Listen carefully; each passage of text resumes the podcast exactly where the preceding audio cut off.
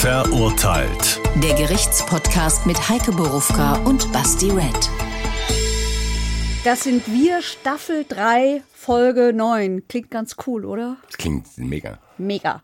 So, und weil wir uns treu bleiben, auch heute wieder ein echter, sehr alter Fall, ein echtes, nicht ganz so altes Urteil und viele neue Gedanken dazu von Basti und mir. Und vorher auch wie immer der Hinweis, uns gibt es in der ARD Audiothek und bei YouTube zum Anschauen und in der ARD Audiothek und auf allen Podcast-Channels, wenn ihr uns hören wollt. Und uns gibt's, so sieht's im Moment aus, tatsächlich live in Melde, nämlich am 1. Oktober im Copper Room, am 19. November und dann am 14. Januar hoffentlich auch nochmal mit dem nötigen Abstand, aber das kennt ihr ja von uns, vor allen Dingen von Basti, ne? Spezialist für Abstand. Weiß nicht, wie ich das jetzt interpretieren soll. Damit halten wir uns jetzt aber auch nicht auf. Ähm, du hast es schon ein bisschen angeteasert. Das ist echt eine heftige Geschichte, gar nicht weit weg, Nordweststadt. Hören wir uns mal, was da abging. Der Fall.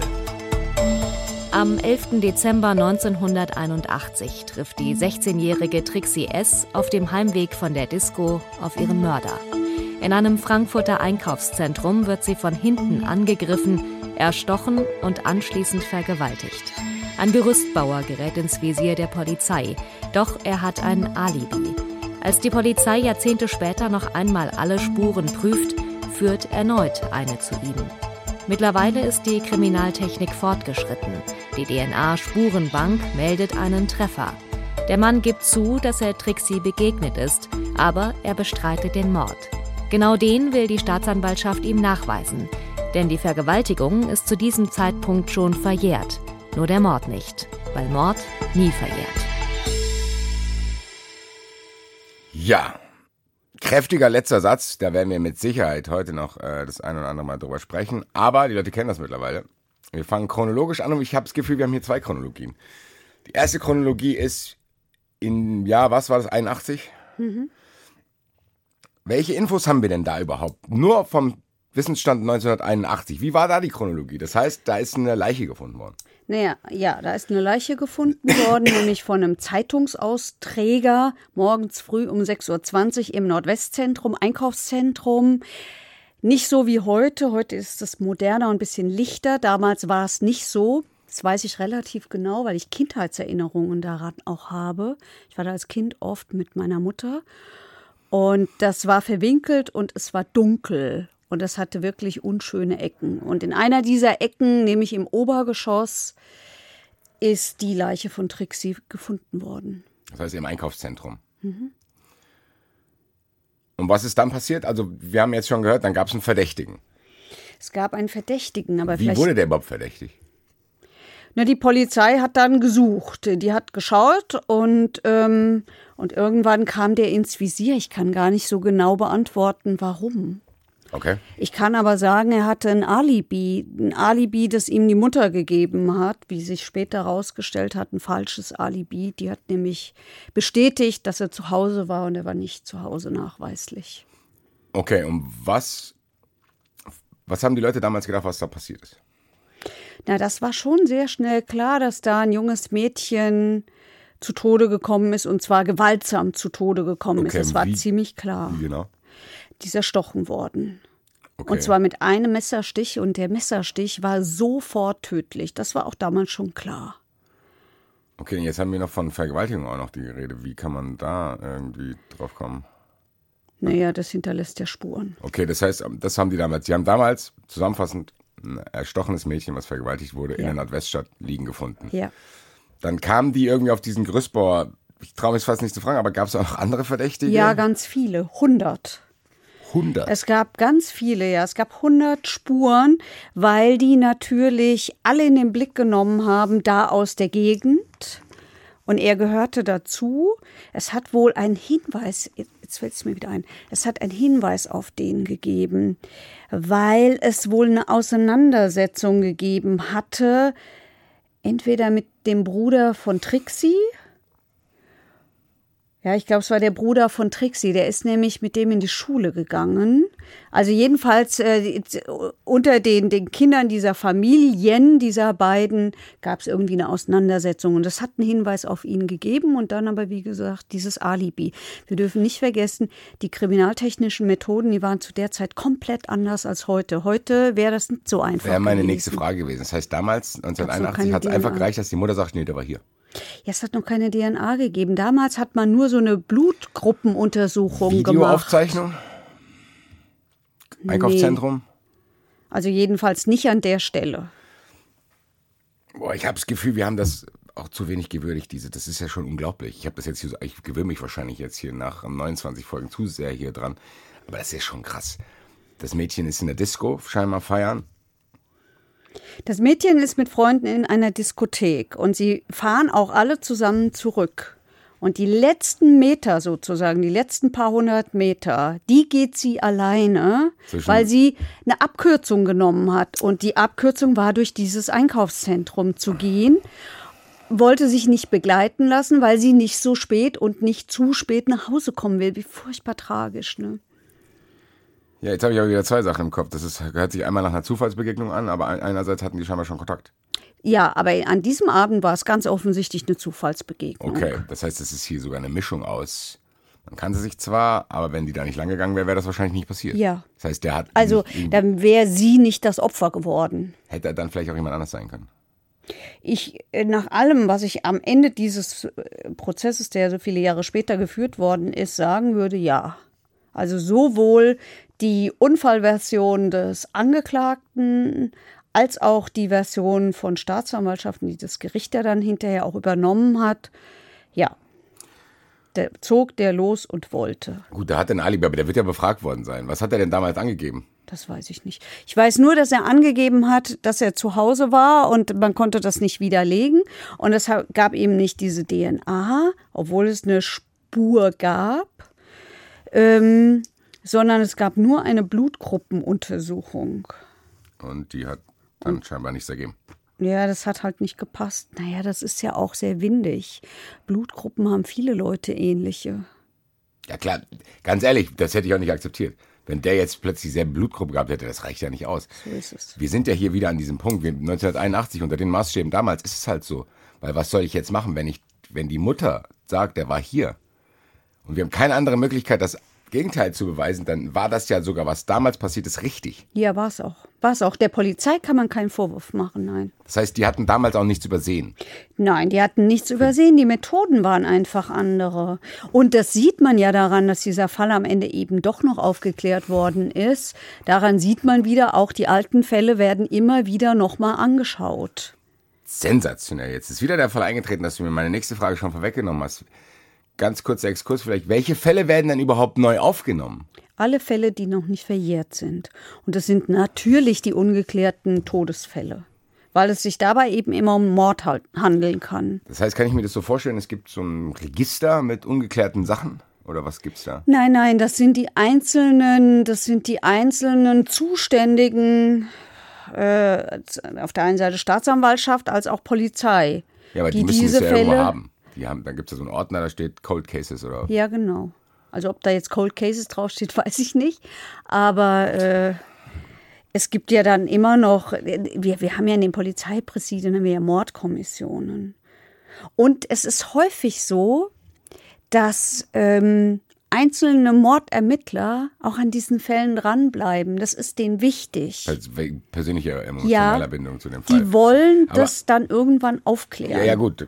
Verstehe ich, verstehe ich. nicht locker. Verstehe ich, aber es muss ja irgendjemand mal festgelegt haben, welche Fälle, du hast gesagt, okay, die, die noch aktuell sind quasi, die sind noch, ich nenne es mal jetzt pending. Also die sind quasi noch äh, nicht geklärt, aber die könnte man noch klären, weil man rechtlich dazu die Handhabe hat.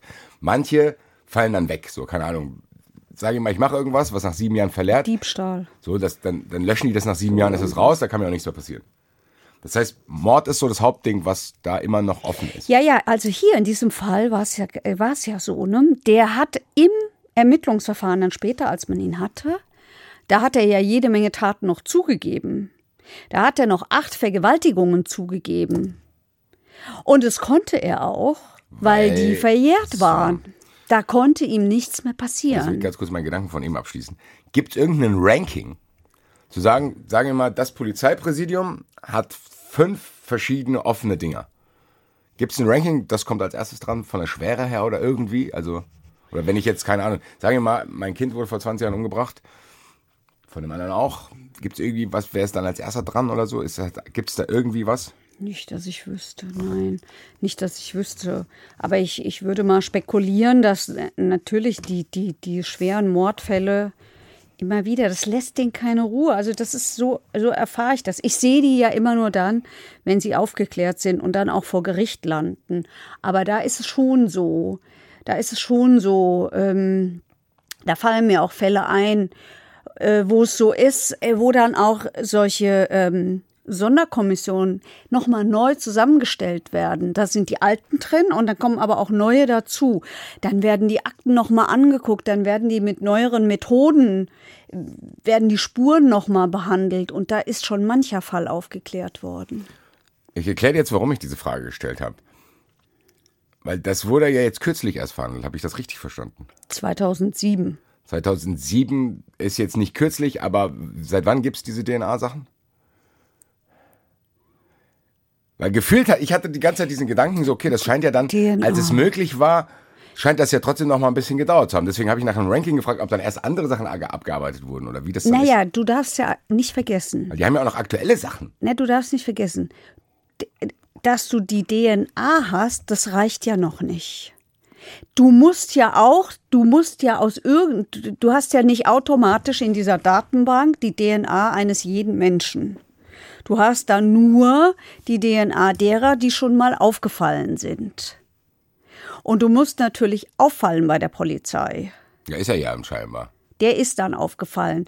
Der ist dann auch aufgefallen, weil er zweimal wegen Exhibitionismus verurteilt worden ist. Von dem hatte man dann eben irgendwelche Spuren, so dass da ein Treffer erzielt werden konnte. Okay, sorry, ich wollte durch diese Fragerei äh, die Chronologie nicht stoppen. Das heißt so, das Mädel ist tot. Wir hören uns jetzt mal von einem Reporter von FAZ, der damals mal beschrieben hat, was für ein Bass dieser Fall so in Frankfurt, was für einen Impact hatte. Das war ein Fall, der war in ganz Frankfurt. Da gab es nur ein Thema und es hieß Trixie Scheible. Das hat mich damals unheimlich berührt, weil ich wusste, mein Sohn ist mit ihr befreundet, andere. Es, es war richtig eine Geschichte, auch, auch Polizisten, die haben dort geheult. Habe ich nie mehr erlebt, sonst mir geht es heute noch ein bisschen nah. Ich habe vor der Sendung gesagt, diesen Otto kann ich mir fast selber nicht anhören, weil da äh, muss ich selber anfangen zu weinen. Aber ich glaube, da kriegt man ein gutes Gefühl dafür, was Ja. das mit der Stadt gemacht hat. Ja, weil äh, dieser Mann, Franz Horeni, war jahrzehntelang Polizeireporter und der kommt noch aus einer Zeit, als Tatorte nicht so abgesichert worden sind wie heute, weil mit Spuren anders umgegangen worden ist als heute, weil es eben diese ganzen Methoden noch nicht gegeben hat.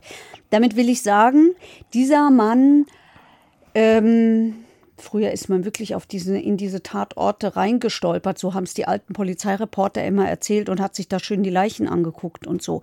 Damit will ich sagen, der war, der war schon, der hat was gesehen in seinem Leben. Und wenn den das so rührt, ich meine, ja, der hat da diesen persönlichen Bezug dazu, aber trotzdem. Ja, das, wie gesagt, ich glaube, dieser O-Ton ist auch gut dafür gewesen, obwohl ich ihn eigentlich nicht hören wollte, weil der mich selber ein bisschen aus dem Konzept bringt. Aber der ist, glaube ich, gut dafür, um ein Gefühl dafür zu kriegen, was das damals war. Also das war damals wirklich so ein wahrscheinlich ein Gesprächsthema unter allen Leuten, die irgendwie im Umkreis Frankfurt gewohnt haben. Und ich bin im Zwiespalt gerade. Ich würde so gern noch in dieser Zeit bleiben, aber ich habe dann das Gefühl, wir haben keine Zeit mehr, weil das Interessante kommt ja dann eigentlich jetzt erst.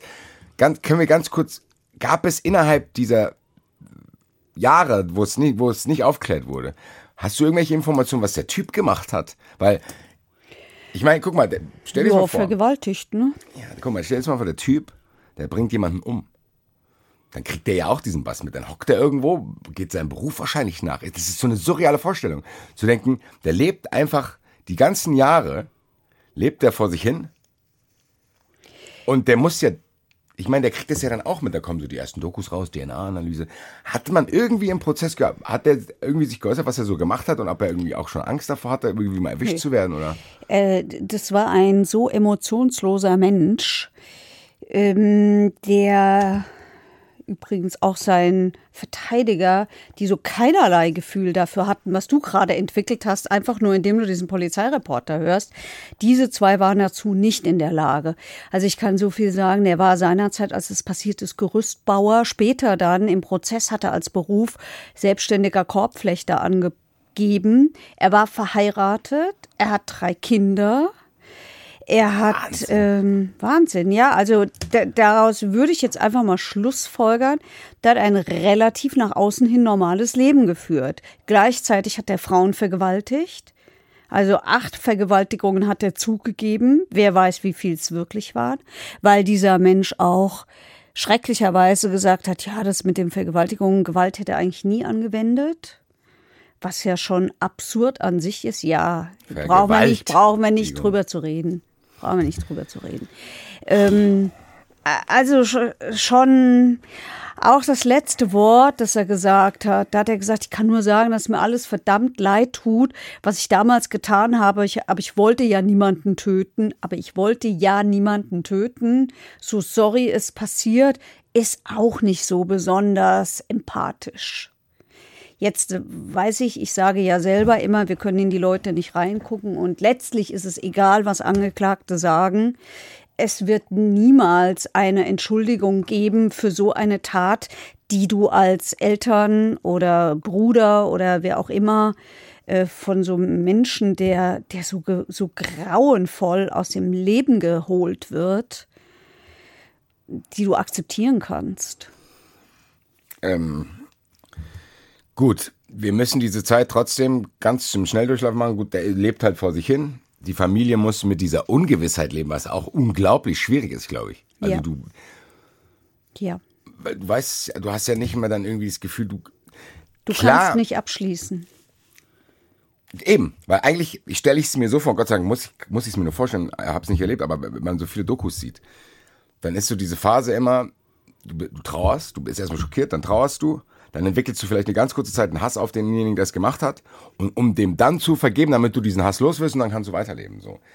Diese ganzen Prozesse hatten die gar nicht. Die, Nein. Haben, die, leben, die leben quasi diese ganzen Jahre. 25 Jahre. 25 Jahre in einem luftleeren Raum zu leben, was mit deinem Kind passiert ist, das ja. ist ja kaum auszuhalten. Ja, und dann wird natürlich mit das Schlimmste für die wahr, nämlich es ist auch noch ein Nachbar.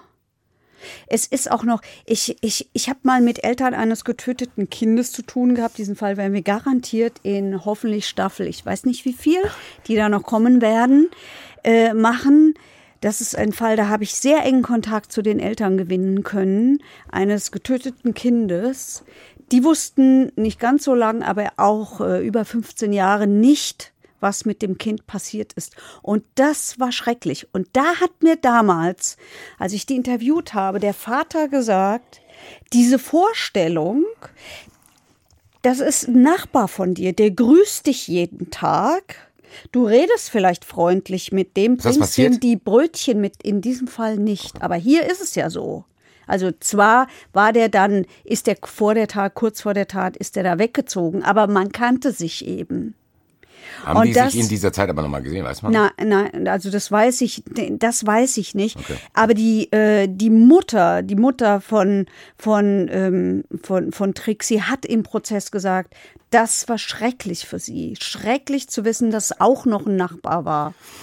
Das macht die Sache noch schlimmer. Ich finde es tatsächlich auch katastrophal. Äh und versuche mich trotzdem zu sammeln ganz kurz und zu sagen, okay, wir haben jetzt diese Zeitstrahl übersprungen, wir sind jetzt halt da, jetzt wird der erwischt. Das wird mhm. jetzt wieder aufgenommen? Ich, ich möchte vielleicht noch ein gruseliges Detail noch vorher. Ah. Der hat nämlich, nachdem er dieses Mädchen getötet hat, von einer öffentlichen Telefonzelle, die es damals ja noch zuhauf gab, es ist im Vorhandy-Zeitalter, die Polizei angerufen und hat der Polizei gesagt, hier, da liegt ein schwer verletztes Mädchen. Dann ist die Polizei in der Tat in das Nordwestzentrum gegangen. Ich dachte, ein Briefträger hat ja, äh, Zeitungsausträger und hat, auch das gab es damals noch, gibt es heute auch noch, aber es haben ja nicht mehr so viele leider Zeitungen. Ähm, die, die, die, äh, ist in, die Polizei ist ins Nordwestzentrum gegangen, hat das Mädchen aber nicht gefunden, weil, weil die, die, die war ja, ja so verwinkelt und so versteckt, diese Stelle. Also auch das äh, spricht er eine bestimmte Sprache, finde ich. Was, aber was für eine Sprache? Ja, das ist doch zynisch. Also das ist doch völlig zynisch. Ich rufe an, wenn ich die Polizei anrufe, dann sage ich, geh ins erste Obergeschoss in Ach die so, Ecke okay, ja. sowieso. Ja. Ja. Lass uns Rufe ich die wegkommen. Polizei an. Warum mache ich das? Mache ich das? Wahrscheinlich, weil du vielleicht auch kurz ein schlechtes Gewissen hast, das kann auch sein. Und dass du einfach irgendwie äh, wahrscheinlich denkst, ich kann nicht zu lange mit denen telefonieren, weil denen wissen die, wo das ist und vielleicht wäre ich, keine Ahnung, ich weiß es nicht. Lass uns nicht daran anhalten, wir haben noch so viele interessante Sachen zu diesem Fall, der wirklich pff, hart ist. Ähm, der Typ, dann fahren, wie kann ich mir das vorstellen? Dieser Fall wird wieder aufgenommen, dann sagen die hier, da kommt das äh, alte Team, das neue Team, dann die Expertise, bla bla. Und dann denken die, guck mal hier, da war damals der Gerüstbauer schon verdächtig, wollen wir doch mal checken, äh, ob da Nee, was dran die, ist. nee, die, haben, die, die, haben, die haben eine DNA-Spur gefunden. An dem Opfer. Ja, es, was sie gemacht haben, ist, sie haben ein, zwei Schamhaare aufgehoben. Und da war was dran. Und zunächst war man davon ausgegangen, es war wohl Speichel. Kann auch sein, es kann aber auch Sperma gewesen sein. Jedenfalls ist das gentechnisch ausgewertet worden. Also diese asservierten Spuren von damals. Die hat man sich nochmal angeguckt. Und dann haben sie eben diese männliche DNA-Spur gefunden und, ähm, und konnten am Ende dann eine Vergleichsprobe dieses dann später Angeklagten zuordnen, Weil der schon in der Datenbank war. weil er schon in der Datenbank war. Okay, gut. Dann haben die eine Adresse, dann fahren die dahin. Als sie da hingefahren sind, muss er wohl schon damit gerechnet haben, so hat der Staatsanwalt später erzählt, weil sie bei ihm gefunden haben im Papierkorb einen zerrissenen Brief, den er seiner Frau und den Kindern hinterlassen hatte. So nach dem Motto, die werden mich mitnehmen, aber das war ein Unfall und äh, ich habe die nicht ermordet und ist passiert und ist auch lange her und ich bin auch ein guter geworden. Ich will es jetzt hinter mich bringen. Wir hören uns mal an, was der Verteidiger sagt, was er wirklich, was der Täter sagt, was da angeblich passiert sein soll. Nach der Erinnerung meines Mandanten handelt es sich um einen Unglücksfall. Beatrix Scheible ist gestolpert und ist in das Messer gefallen. Leute, Also da, die da Version. bei mir auf. Die da Version. bei mir tatsächlich nee, das, das muss man sich aber geben, weil diese armen Eltern mussten sich das auch geben. Dieser Mensch sagt, ich laufe die Treppe runter und da sehe ich dieses Mädchen und es gefällt mir. Also, nee, ich schiebe mal noch einen Satz vorne weg. Er hat gesagt, er ist aufgewacht und hat gedacht, hm, ich müsste mich mal wieder einem Mädchen nackt zeigen, weil er ist ja Exhibitionist. Und dann zog er los. Dann sieht er dieses Mädchen und äh, entscheidet sich dann wohl dazu, ach, ich will mich nicht nur zeigen, ich will die auch vergewaltigen. Und dann spricht er dieses Mädchen an und dieses Mädchen erschrickt logischerweise. Er sagt aber, oje, ich bin so erschrocken, die ist plötzlich so auf mich zugekommen, auf einer Treppe. Wir befinden uns auf einer Treppe. Also die kommt, er ist unten, sie ist oben. Wir befinden uns auf einer Treppe. Dann zieht er sein Springmesser aus der Tasche, das hat er da zufällig drin, weil normalerweise gehört es nämlich in seine Brotdose. Da das immer dabei ist, kann ja mal passieren, dass man schnell Brot schneiden muss. So, das hat er wirklich erzählt. So, und dann nimmt er dieses Messer, weil er erschrickt ja so von diesem Mädchen. Und dann geht die zurück, weicht zurück und kommt ins Trudeln und fällt ihm so ins Messer, dass sie gleich tot ist. Und dann nimmt er sie und trägt sie hoch. Dann entkleidet er dieses Mädchen. Ich zitiere, und dann habe ich keinen hochgekriegt. Und dann hat er halt an dem Mädchen rumgefummelt, das war schon tot rumgefummelt. So sagt er das. Das ist seine Version. Die Staatsanwaltschaft ist von einer anderen überzeugt. Die hören wir uns jetzt an. Er hat das Mädchen dann auf dem Boden liegen, dann entkleidet.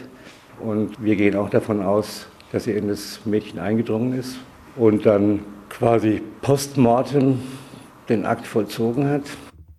Also du Ja, hörst, dem Staatsanwalt geht's brech das genauso wie hier ab.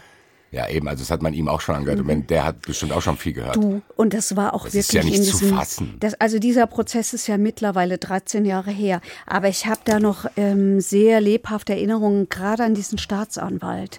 Den hat das total beschäftigt. Ich erinnere mich daran, weil ich war so groß wie die, wie Trixie, äh, bin so groß wie Trixie Scheible war. Und er hat mich genommen und hat gesagt, er zeigt es jetzt mal an mir. Ja, warum diese Version von diesem Angeklagten so völlig absurd ist, wie das sein muss. Es haben dann im Prozess auch, es gab drei Rechtsmediziner, die sich mit diesem, mit diesem Fall beschäftigt haben. Und einer davon, der war damals der Leiter der, des Rechtsmedizinischen Instituts äh, in, in Frankfurt. Und der hat das nachgestellt. Und der sagt, das ist physikalisch völlig unlogisch und undenkbar, was der gemacht hat. Es kann überhaupt nicht sein.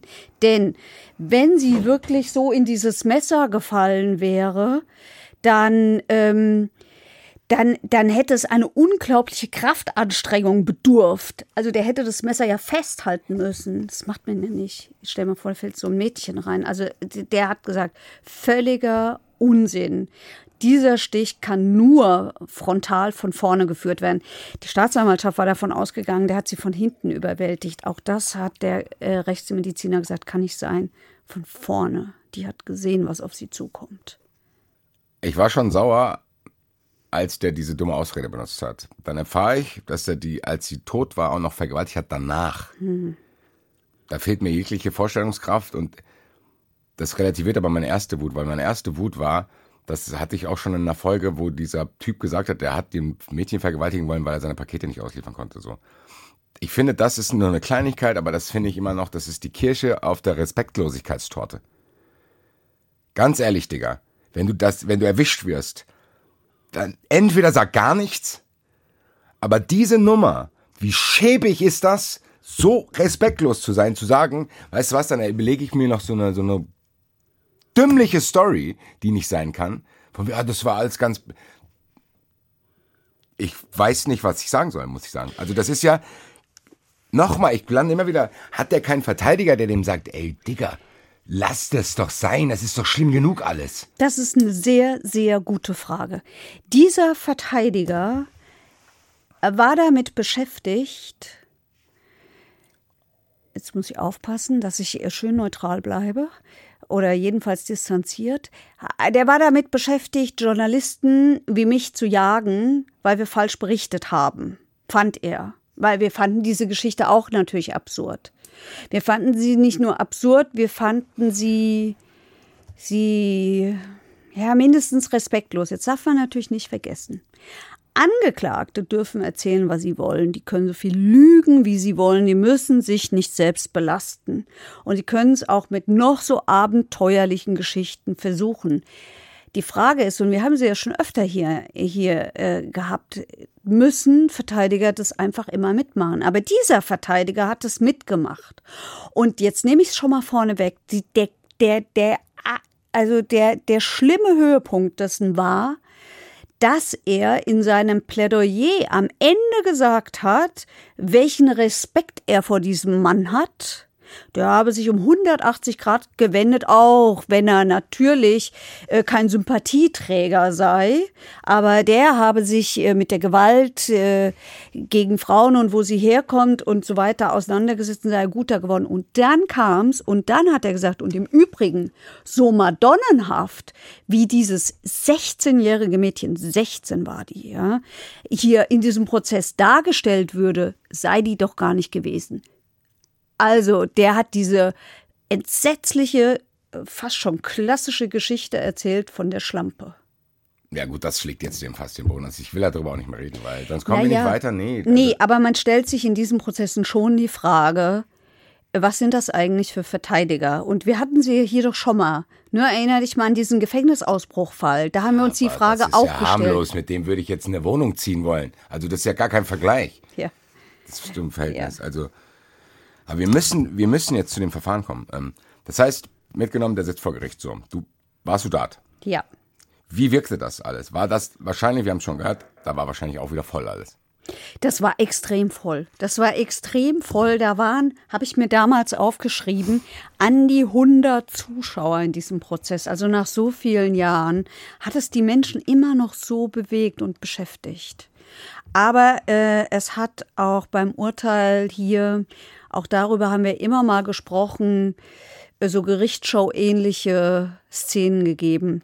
Als das, als das Urteil verkündet worden ist, haben die Zuschauer geklatscht.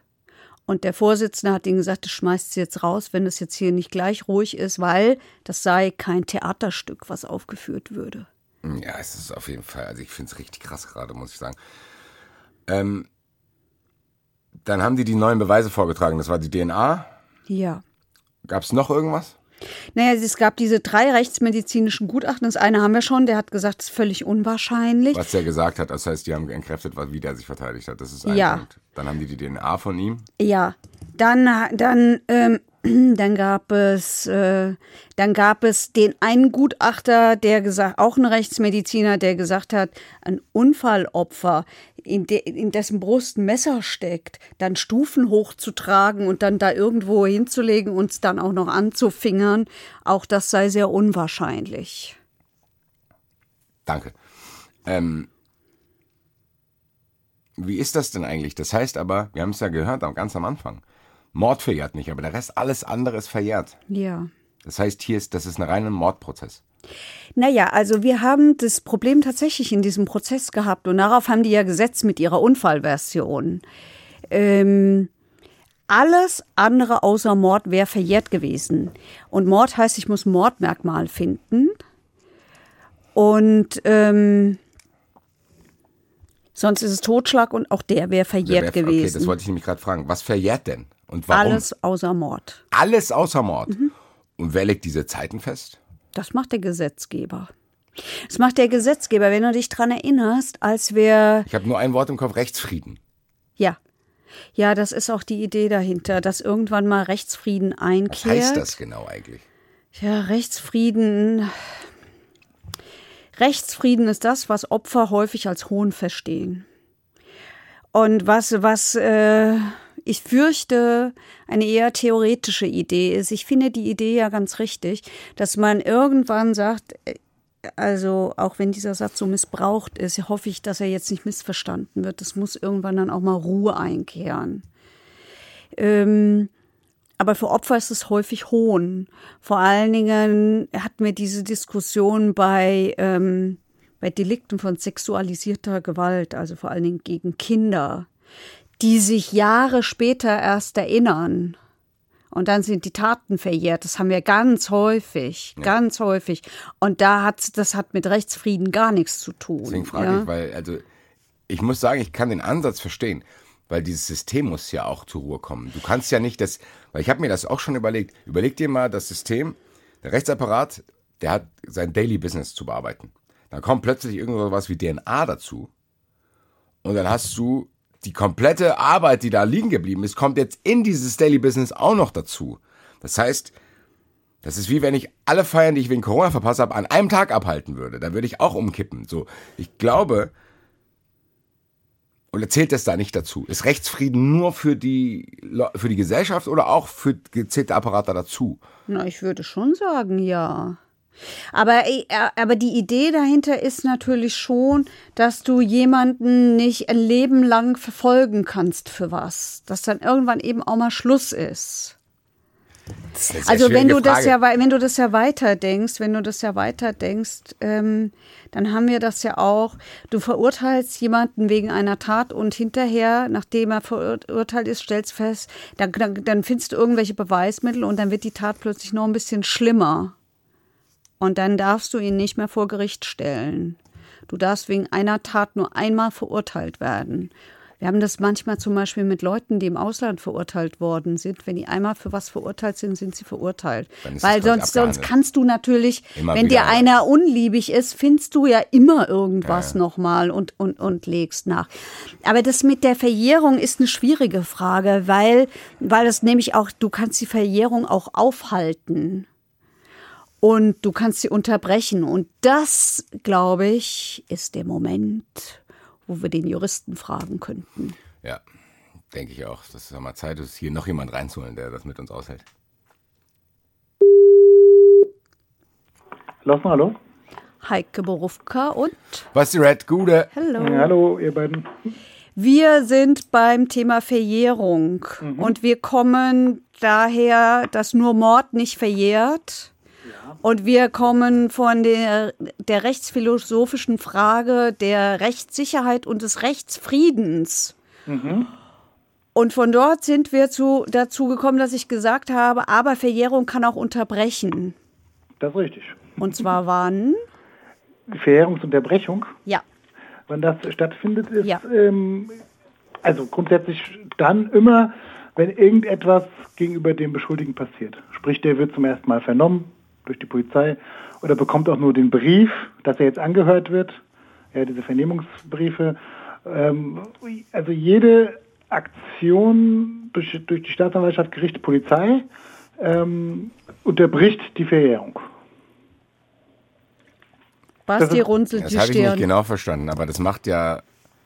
Also Ja, Das heißt, das ist ja aber eigentlich, das, das sind ja Sachen, die der Staat macht, die aber zu Lasten des Angeklagten dann gehen eigentlich. Naja, ne, Das heißt du ja, wenn ja ich was- das rechtliche Gehör ist ja, ist ja ein Anspruch, den hast du ja als Beschuldigter. Ja, den Anspruch auf rechtliches Gehör. Das heißt, dir wird eine Straftat vorgeworfen, dann musst du dazu angehört werden oder hast die Möglichkeit dazu, also musst angehört werden, dann hast die Möglichkeit, sich dazu zu äußern.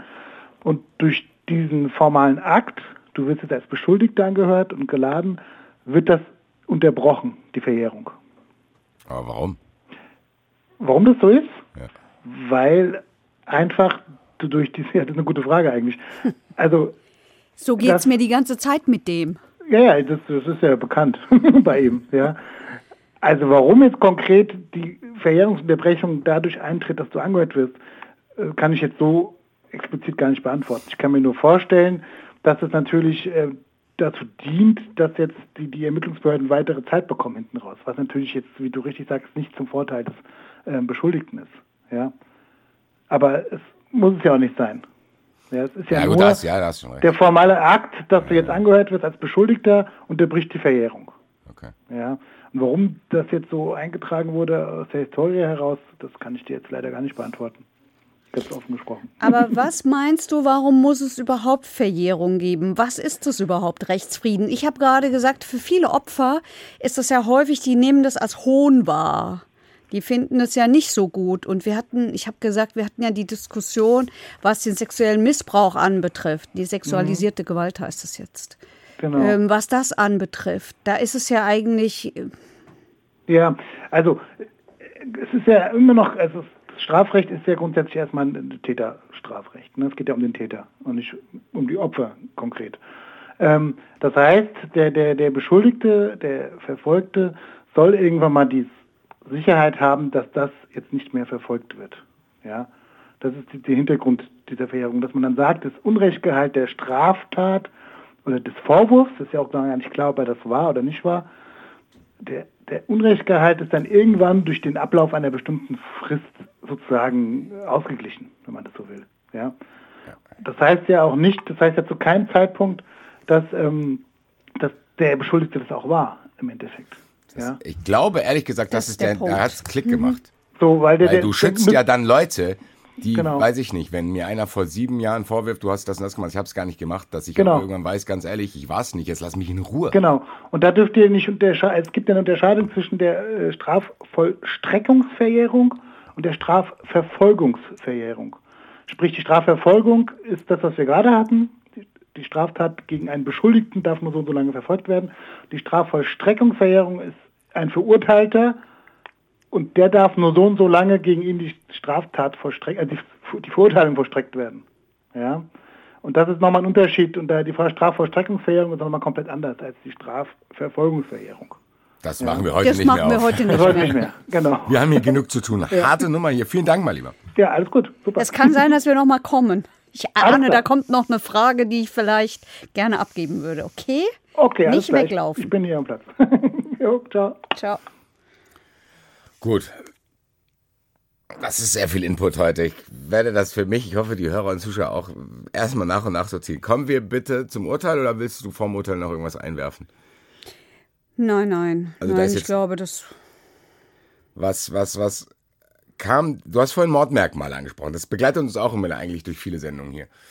Welches hat man denn hier gefunden? Also hier ist Mord verurteilt worden. Sprich, der ist verurteilt Das heißt, worden. diese Sachen, die wir gesagt haben, die Rechtsmediziner, die DNA-Spuren, das war zu wasserdicht, als Ja. dass diese Ja, unfassbar von dreiste Erklärung da hätte was ändern können. Ja. So. Das heißt, er ist verurteilt worden. Der ist waren? verurteilt worden. Mordmerkmal war zur Befriedigung des Geschlechtstriebs. Also er hat sie umgebracht, um sie zu vergewaltigen. Was kam, was? was Lebenslang kam dabei raus. Die, äh, Gab's die da was wieder mit dieser Sicherungs... Nee, nee. Die, ähm, die, die Nebenklage, also die Eltern hatten gefordert, dass noch die besondere Schwere der Schuld festgestellt worden ist, hat das Gericht aber nicht gemacht.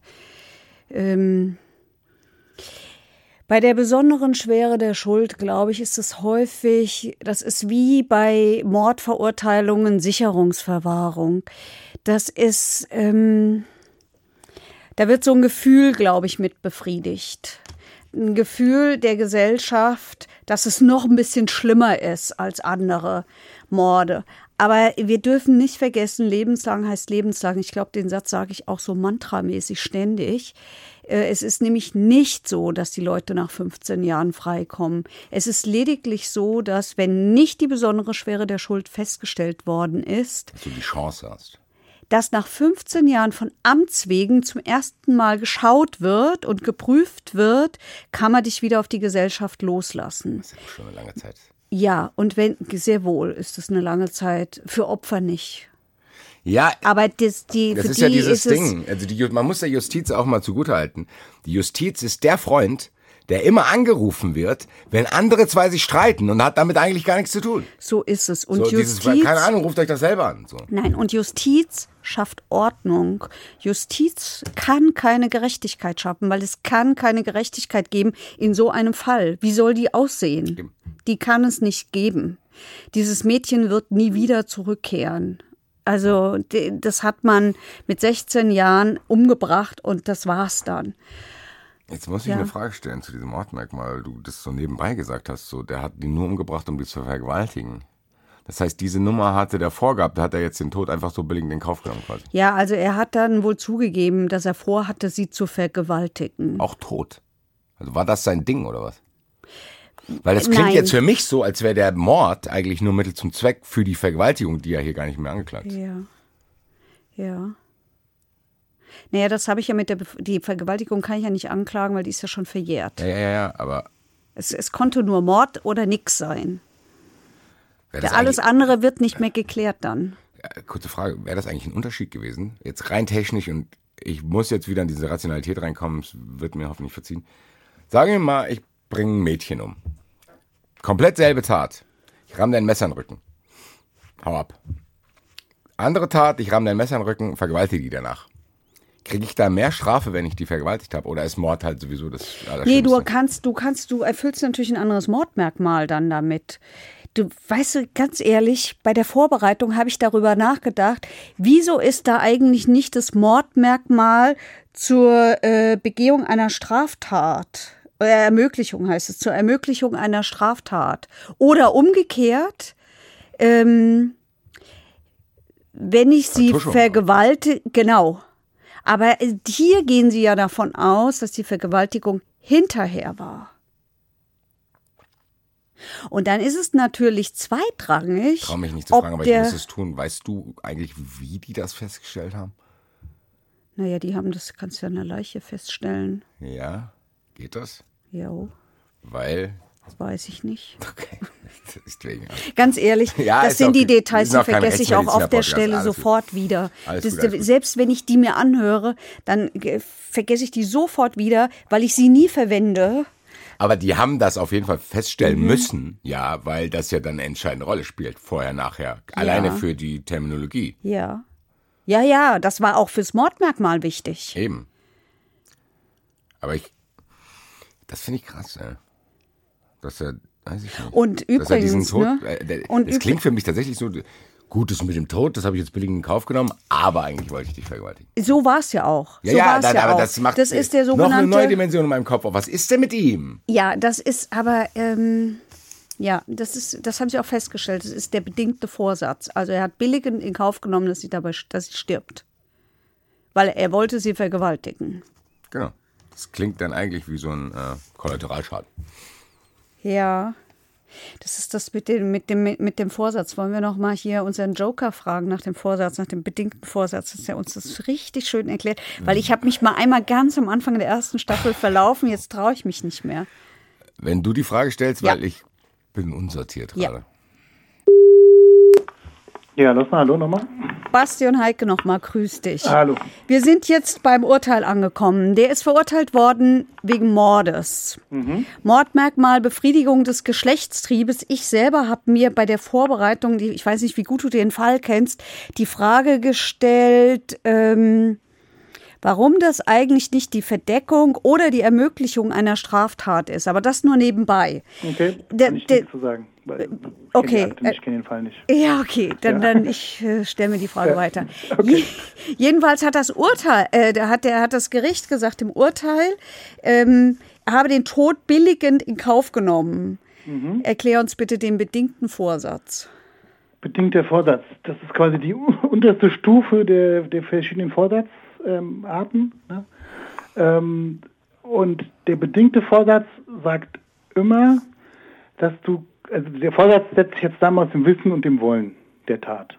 Ja, sprich, auf der einen Seite möchte ich die Tat wollen, auf der anderen Tat weiß ich, das, was ich tue, kann zu einem Ergebnis führen. Ja, also wenn ich mit 20 Messerstichen auf einen Menschen einstich, dann weiß ich, dass dieser Mensch dadurch sterben kann. Zweite Ebene, will ich das auch? Und das ist immer das Schwierige an der ganzen Geschichte. Und da ist dann auch die Abgrenzung zur bewussten Fahrlässigkeit. Ja? Weil bei der bewussten Fahrlässigkeit gehe ich davon aus, dass das Ergebnis nicht eintritt. Ja, es wird schon gut gehen. Genau, und beim Bewusst, bei, bei, bei der, ähm, beim Vorsatz ist es so, dass ich damit rechne, in Kauf nehme, dass der eventuell auch daran sterben kann. Sprich, wir haben diese Raserfälle, das ist immer ein ganz gutes Beispiel. Ich fahre mit 170 km/h über eine rote Ampel. Kann ich davon ausgehen, dass wenn ich mit 170 km/h in der Stadt über eine rote Ampel fahre, einer stirbt? Kann man von ausgehen, ja. Will ich das dann auch? Und das ist genau die große Frage bei diesen, bei, bei diesen Fällen. Ja, aber dann lass mich ganz kurz dich hier in diesen Fall mal kurz reinholen. Mhm. Der hat der ein Messer in den Bauch gerammt, um sie dann zu vergewaltigen. Das ist Ja. doch nicht mehr so, ach guck mal hier, das hätte ich nicht gedacht, dass die davon stirbt. Also Leute, Nee, deswegen ist er auch äh, anscheinend wegen Mord verurteilt worden. ja, aber nur, ja klar, aber Weil er einen billigend in Kauf genommen Weil er einen hat. billigen Kauf genommen hat, sprich, das ist doch nicht Er hat- billigend, Alter. äh, billigend ist, ist, ist ein juristischer Begriff. Also das Ja, aber ist jetzt nicht der schönste Begriff, aber äh, es soll jetzt auch nicht abwertend klingen. Aber dadurch, dass du jemanden ein Messer in den Bauch stichst, um dann eine andere Tat zu vollgehen, sprich die Vergewaltigung, ähm, und dann muss es Hinweise darauf gegeben haben, dass er den Tod von ihr in Kauf genommen hat. Ja, aber nur in Kauf genommen. Das ist schon eine schwächere Form dann, oder? ja, ja, es ist die, die unterste Stufe des Vorsatzes. Damit hast du ja alles andere ja mit abgedeckt, also sprich Absicht und so weiter und so fort. Sprich, du bist ja in, in, der, in der untersten Hürde schon drüber gesprungen über den Vorsatz. Ich, ich kann das verstehen, ich finde es nur krass. Weil, weil ich, ich, ich hätte das besser verstanden, hätte der, der, keine Ahnung, in den Oberschenkel gestochen oder so. Damit die nicht weglaufen kann vor der Vergewaltigung. Genau, und dann hättest du ja jetzt auch gar keinen, ähm, dann, dann wäre er gar nicht im Bereich des, des, des Vorsatzes im Mord gewesen. Zum Beispiel, weil ein Stich in Oberschenkel und dann lässt er sich ein, damit wollte ich sie nur ruhig stellen, wollte Ja. sie aber nicht töten, Ja. dann hast du keinen äh, kein, kein Mord, keine, äh, keinen Vorsatz bezüglich des Mords. Aber die könnte ja theoretisch daran auch verbluten. Theoretisch ja, aber das, äh, das willst du nicht. Okay. Das Das, heißt, ich, das heißt, ich hätte mit der, mit der Entscheidung, das Bein zu nehmen, hätte ich quasi eine Absichtserklärung abgegeben, zumindest Leute, ich habe die nicht vor, umzubringen, weil ich habe nur das Bein genommen. Genau, also wenn du jetzt jemanden in, ins in Oberschenkel stichst, Ja, ja. und sagst, ich weiß, dass dadurch die Arterie verletzt werden könnte, aber ich will das ja gerade nicht, dass sie stirbt, deswegen steche ich sie ihr nur in den Oberschenkel und eben nicht in, in die Herzgegend oder in den Hals oder keine Ahnung wohin. Ja, ich glaube, das hat es jetzt ein bisschen aufgedröselt, dieser Vergleich nochmal. Danke Ich, dir. ich hoffe es. Das hat geholfen, vielen Dank. Du Super, bist entlassen. Ich wünsche dir einen schönen danke. Tag. Wir sehen uns Ciao, morgen. ciao. Tschüss. So. Ich weiß nicht. Ich habe irgendwie das Gefühl, ich muss mir vom Hessischen Rundfunk eine Therapie zahlen lassen für diese Sendung, glaube ich. Weil die Sendung ist die Therapie.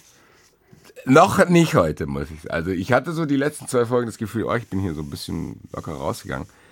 Jetzt Ja, habe ich und jetzt so stell dir viele mal vor, und jetzt stell dir mal Bilder, vor. Mhm. Fragen. Ja. Erzähl, nimm mich noch mal kurz. Ich will eigentlich nicht, aber äh, du warst da, ich muss, es- du bist die perfekte Quelle. So. Nimm mich mal in deine Gefühlswelt. Du hockst in so einem Prozess, du kriegst es ja alles mit. Wie, wie, wie, wie wirkt das? Ich kann diese Elektrizität irgendwie noch nicht äh, greifen. Naja, also was so wütend gemacht hat, war dieser, ehrlich gesagt, richtig wütend gemacht hat uns, glaube ich, vor allen Dingen der Verteidiger. Dieser Verteidiger, der diese, diese abstruse, die, diese abstruse Erzählung, diese Freche, die ist ja so dreist, ja. Ähm, Hören wir uns die bitte nochmal an, weil ich kann hat. es nicht fassen. Nach der Erinnerung meines Mandanten handelt es sich um einen Unglücksfall. Beatrix Scheible ist gestolpert und ist in das Messer gefallen. Dass der sich dazu hin, also das ist ja auch von dem Verteidiger respektlos. Ja. Weil du, wir haben ja gelernt in einer der letzten Folgen, die müssen das nicht machen. Nein. Das ist nicht so, dass der Anklagte sagen kann, er macht das, sondern der muss das dann, wenn er das macht, selber davon überzeugt, dass das eine gute Idee ist. Ja, scheint ja so zu sein. Keine Ahnung. Um, also so wie er dafür gekämpft hat, war er davon überzeugt, ja. Wir, wir sind jetzt in dem Gericht, wir haben das Urteil jetzt gehört, lebenslang. Ja. So, wie hat der, wie hat der Angeklagte darauf reagiert? Also, also so? Das weiß ich, da kann ich mich nicht mehr erinnern. Ich kann mich aber daran erinnern, dass der halt so emotionslos wirkte. Und äh, wie gesagt, der hat ja damit gerechnet, dass die Polizei kommt und so. Der hat offensichtlich mit sowas auch gerechnet. Wahrscheinlich hat er mitgekriegt, so DNA ist jetzt so ein neues Ding, so oh oh, äh, könnte bei mir auch ein Fall werden. Verlieren wir nicht die Perspektive, ähm, da gibt es tatsächlich auch Eltern, wir haben die vorhin schon angesprochen, die mussten 17 Jahre mit dieser Ungewissheit leben. Wir hören uns mal an, vielleicht gibt es uns allen ein bisschen Erleichterung mit. Dass wir jetzt vielleicht ein bisschen mehr Ruhe finden und die Familie sich erholen kann, denn unsere Nerven sind wirklich sehr am Ende. Ja, das ist die Mutter des Mädchens gewesen und ich finde, die klingt unheimlich stark, die Frau. Das ist, glaube ich, menschlicher, menschlicher Mechanismus, dass du nicht. Die hat geweint. Ja klar, dann wieder, aber du musst dich ja 17 Jahre in den Modus bringen, wo du irgendwie morgens aufstehen musst. Richtig. So, da, da, da entwickelst du Richtig, aber sie hat schon auch erzählt, damit kam jetzt alles wieder hoch. Es Eben, war das ist ja alles da. wieder da. Und es, das, ich, ich habe noch ein Detail vergessen, das hätte ich das das war auch so, das zeigt auch so, wie dieser Fall die Menschen beschäftigt hat. Plötzlich, mitten in diesem Prozess, das gibt's ja sonst nur in Gerichtsshows, taucht eine Zeugin auf. Also anders als in der Gerichtsshow im Fernsehen brüllt sie nicht von hinten rein, sondern sie hat sich an das Gericht gewandt. Sie hat da angerufen und hat gesagt, ich habe 1981 in dieser Nacht, das war eine Dezembernacht, äh, auf dem äh, habe ich einen Schrei gehört. Ich kam mit meiner Mutter aus dem Schrebergarten, scheinbar waren die bis nachts da, was weiß ich. Und dann habe ich einen Schrei gehört. Und ich habe den nie einordnen können und jetzt weiß ich, was ich gehört habe. Und offensichtlich hat die tatsächlich den Schrei, und zwar die hat gesagt, der sei abgebrochen. Die kam dann, die wurde dann als Zeugin vernommen. Die war damals elf und die sagt, das hat mich nie wieder losgelassen, dieser Schrei, weil der so schrecklich war. Also gedacht, das ist eine Information, die gebe ich dem Basti jetzt auch noch. Die gebe ich ihm jetzt auch noch mit, um ihm dann zu sagen, dass die, äh, so kann man das nämlich aushalten, ähm, dass die Mutter zum Beispiel, die Eltern von, von der Trixie, die sind immer, zum Beispiel als der Rechtsmediziner da war und so, die sind immer rausgegangen. Die haben sich das nicht angehört und es war sicher sehr klug. Ja, um so ein bisschen wieder das hier alles mal reinzusoften, hören wir uns nochmal an, was die Anwältin der Eltern sagt. Ich denke, dass es ein sehr gerechtes Urteil ist, das auch nach so langer Zeit zu ja, einem gerechten Ergebnis einfach geführt hat. Was, denke ich mal, für meine Mandanten, die 25 Jahre lang sich mit diesem tragischen Geschehen in ihrer Familie beschäftigen mussten, und das kann man nicht abschließen, so jetzt vielleicht doch irgendwo ihre Ruhe finden und abschließen können. Ja, um das so ein bisschen, weiß ich nicht um das Gefühl zu kriegen, dass es denen ein bisschen besser geht, so, weil ich leide irgendwie mit denen. Natürlich nur ganz, ganz, ganz am Ansatz, aber die haben diese 25 Jahre. Ich darf da gar nicht drüber nachdenken, jetzt bin ich doch wieder sauer. 25 Jahre haben die, leben die mit dieser Ungewissheit. Dann kommen die vor Gericht, was wirklich auch auffüllend ist. Du musst da wieder dran denken, du musst ja auch selber dann erzählen und so weiter und so weiter. Dann hocken da zwei Johnnies, der Verteidiger und er. Ja, die ist da ins Messer gefallen, es tut mir leid. Ganz ehrlich, Respekt vor dieser Mutter, dass die den nicht im Gericht erschossen hat. Sorry, das wäre meine Reaktion gewesen. Es tut mir leid.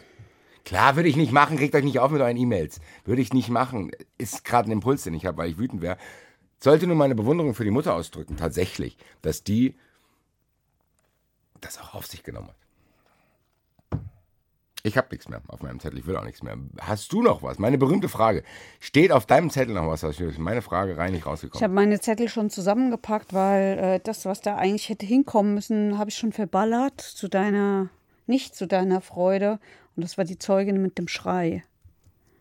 Weil das so ungewöhnlich ist. Finde ich aber auch eine interessante Geschichte. Also du darfst auch nicht denken, dass ich sauer bin, dass du mir das erzählt hast. Ich bin heute, ich bin heute merkwürdigerweise sehr überfordert.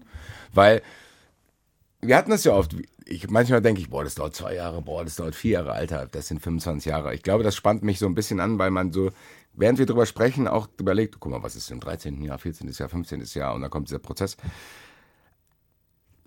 Wenigstens hat man jetzt ein Urteil. Die Mutter scheint dann auch jetzt irgendwie genau dasselbe Gefühl zu haben, zu denken, okay, ab jetzt versuche mal durchzuatmen, die Nummer ist abgeschlossen. Ich hoffe, denen geht's gut.